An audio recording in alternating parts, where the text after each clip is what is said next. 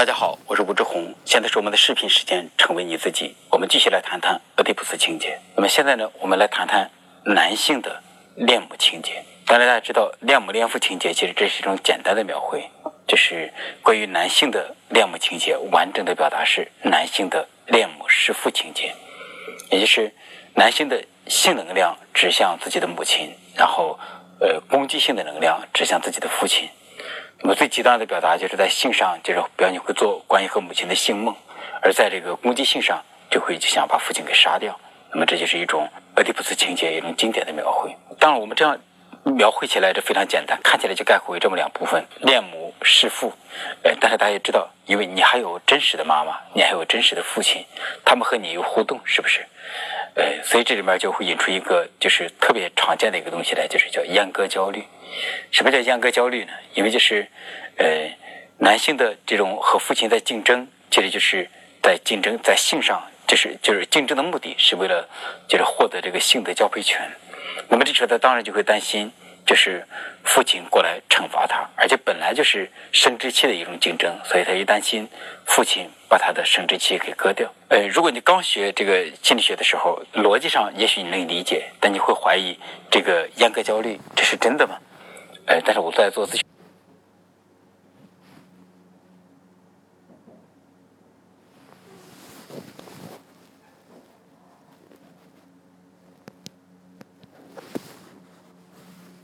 过程中，就真的能够看到，就是弗洛伊德的这些说法是非常非常靠谱的。就是在男性中，经常有男性来访者会谈到他这个深刻的这种阉割焦虑，而且就是这么直白，就是担心自己的生殖器被割掉。呃，就比方说，就是有一个男性来访者，就是他在就是刚大学毕业之后，就是他在一一家工厂工作，他同时和那个工厂的两个女孩玩暧昧。结果有一次，就是就惹怒了其中一个老男人，因为一个老男人喜欢其中的一个女孩那这个老男人就有一次拿出刀子来，就是要跟他拼命。那么当他看见男人拿出刀子那一刹那，他就被吓坏了。那么就是实际上，如果真的打架的话，那个老男人打不过他，但是那一下那个刀子把他给吓着了，就是好像一下唤起他深刻的严格焦虑。那当然，这个这位男士当时也在反思自己的情形，他觉得他过去真的和妈妈共生在一起，这对他自己也不利。哎，所以从此之后，这个哥们儿就下定决心，就比方说，当以后的话，当他同时面临两个选择，一方面是和女孩在一起，另外一个选择是去工作，那么他就会觉得，就是以后他把优先权都放在工作上。经过几年的这样的锤炼。这个男性，他他觉得他终于在和这个女性的这个共生的关系里头出来，他就变得就是更加，而且他深刻的感知到自己当有了到了这个时候，他才变得更加有男人味。所以对男人来讲，并不是说你拥有多少性伙伴，你多给多少女人上床，你就更有男人味，而是经常反而是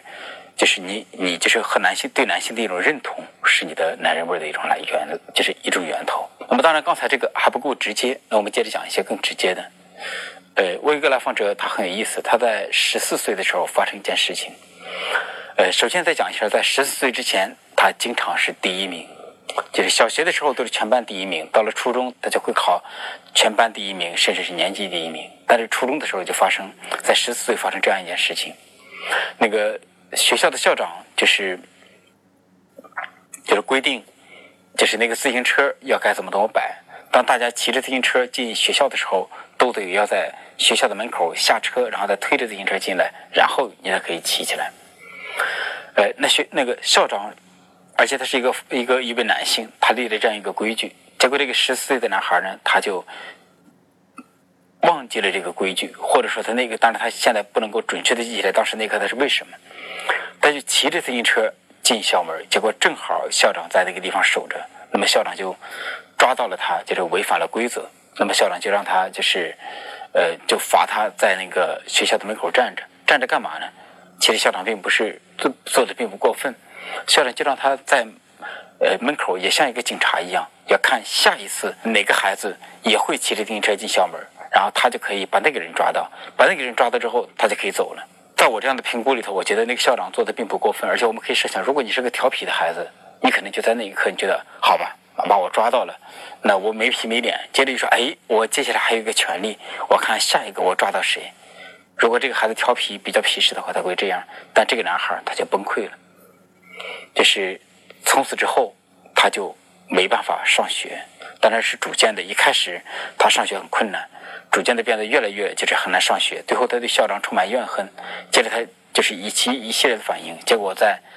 过了三五个月之后，他就从学校里休学了，而且之后他再没有上过学。大家想想，这是多么可惜的事情！一个十四岁的孩子，他经常在考，就是全班第一名、年级第一名，结果因为这么一件事，他就之后就是就停止了读书。这个男孩就是他来找我做咨询的时候，他就是就我们就探讨当时发生了什么。直接的比喻，我们可以这样来比喻，就是规则在人类社会占据非常重要的地位，而大家知道。讲规则的人都会这样讲：最深刻的规则是什么？就是最深刻的规则，其实就是你不能乱伦。就是说，呃，所有规则的核心或者这规则防范的最深刻的一个东西，就不能出现乱伦关系。乱伦就是，比如男孩和妈妈有了性关系，或者那个女孩和自己的父亲有了性关系，或者是就是其他的亲人之间，特别是直系亲属之间有了性关系。所以说，这个最核心的规则指向这个。那么，所有的想对规则的破坏和违背，通常都跟这个有关。当然，就是现在想起来，我自己其实对这个说法一直都有些怀疑。现在我会认为，其实说，因为有很多人最核心的规则，其实就是为了防备那个全能自恋。因为全能自恋就是我就是想为所欲为，所以对全能自恋的人来讲，任何一个规则都是对他这个全能自恋的挑战。所以对全能自然的人来讲，就是他会认为所有的规则他都不想遵守。这是一个层面的解读，但是通常解读就是说，最深刻的规则就是你不能乱伦。那么这个男孩破坏了这个男性的校长就是树立的这么一个规则，那么这个校长就罚他在学校门口这么站着。那么看起来是这样一个事情，但是在潜意识深处，这个男孩他会有这么一种感觉，就是父亲抓到他破坏了规则，而所谓的破坏规则就藏着就是他破坏了。这个基本的规则不能乱伦，那他就和妈妈像是有了乱伦的关系，所以父亲就拿他在学校的门口示众，然后这个示众就是在告诉就是经过的所有人说，看吧，这小子他妈的破坏了基本的规则，和他妈妈就是有性关系。那么所以他就之后他就变得崩溃，就是他再也不能读书，是因为好像他内心的秘密被大家都给发现了。那么真实的情形是怎样的？真实的情形是这样：是这个男孩他跟他的妈妈。就是关系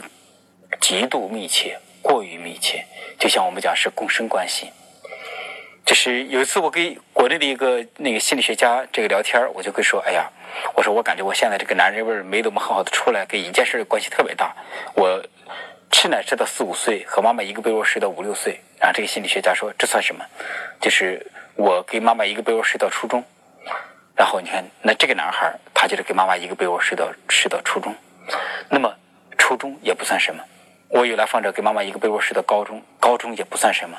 我有来访者就是一张床睡到大学，这也不算什么。我还见过大量的故事是怎样的呢？当妈妈到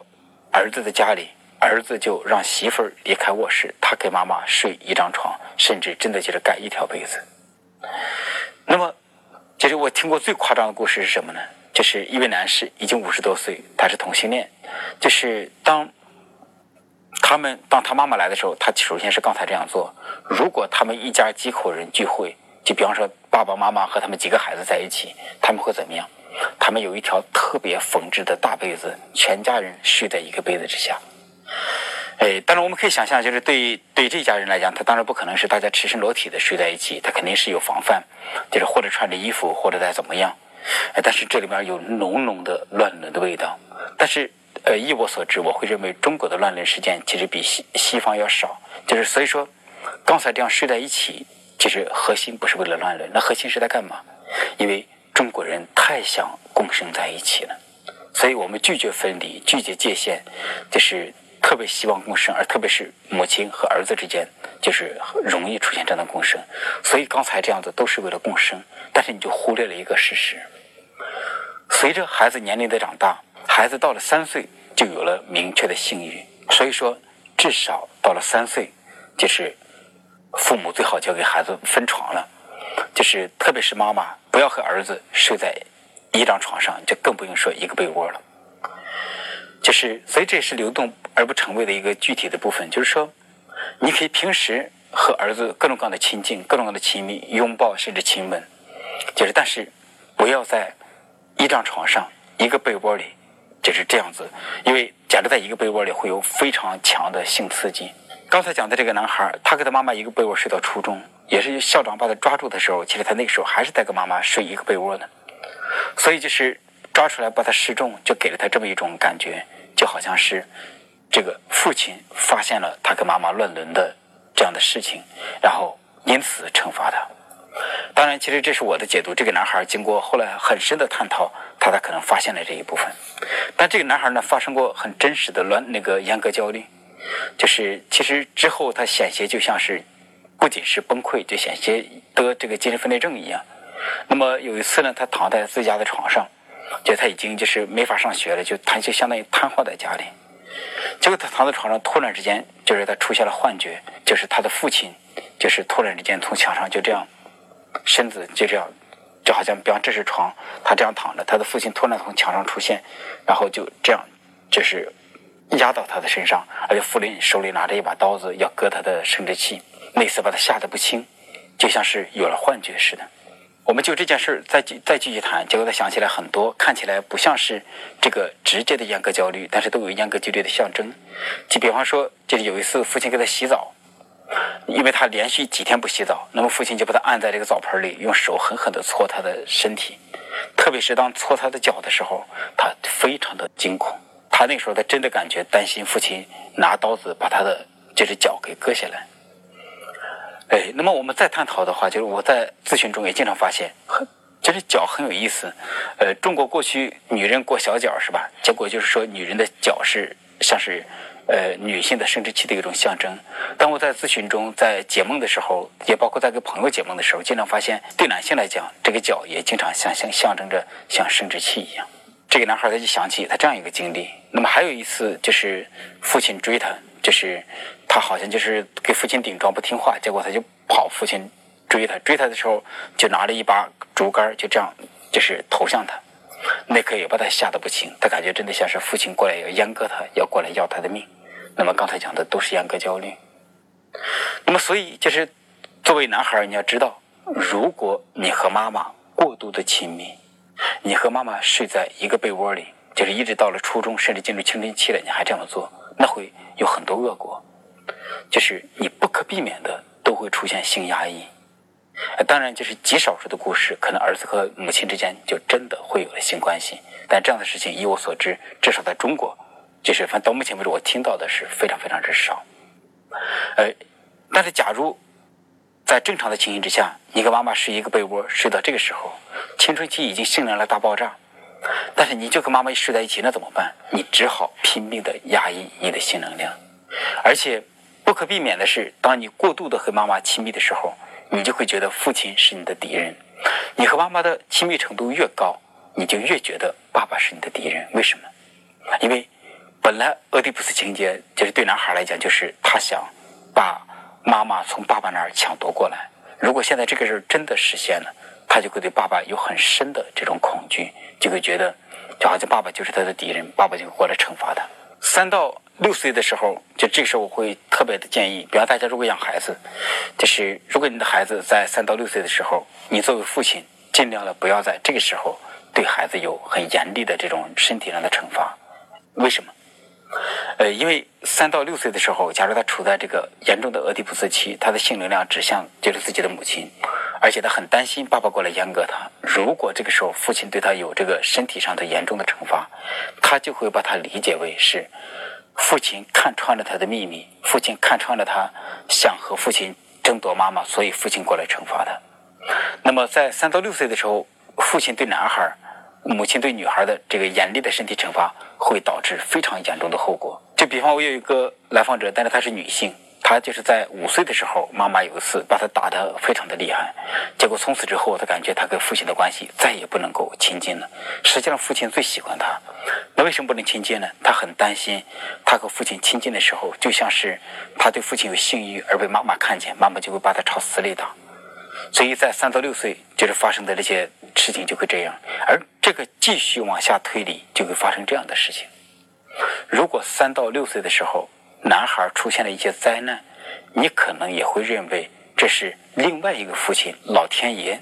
发现了你的这个内心的，这是俄狄浦斯情节的秘密，所以老天爷来惩罚你。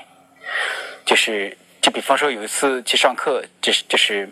见到一个男人，这个他的头发就是白了白了一半，才三十多岁。那么李雪就对这个男人说：“你四岁的时候发生过一件很严重的事情。”但李雪为什么说四岁？就是他并不，他是有点感觉，但是他他通过感觉、直觉加推理，他就说这个男人四岁的时候有个严重的事。这男人大吃一惊，说：“你怎么会知道？我四岁的时候落在水里，险些被淹死。”然后接着李雪又说：“嗯，你和你爸爸的关系非常糟糕。”然后这个男孩也非常震惊，就这个男人非常震惊，他说：“真是这样子。”那么这种事儿，呃，在我们的潜意识，我们会怎么理解呢？因为在三到六岁，俄狄浦斯情节最严重。所以这时候你有一种深深的罪恶感，然后就是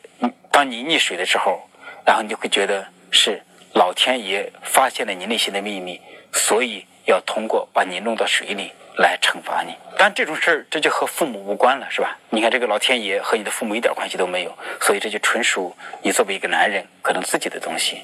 那么很多男性，你可能真的要思考一下，也许你人生中的很多灾难，特别是在小时候的这些灾难，可能都被你。这样错误的这样去做了理解。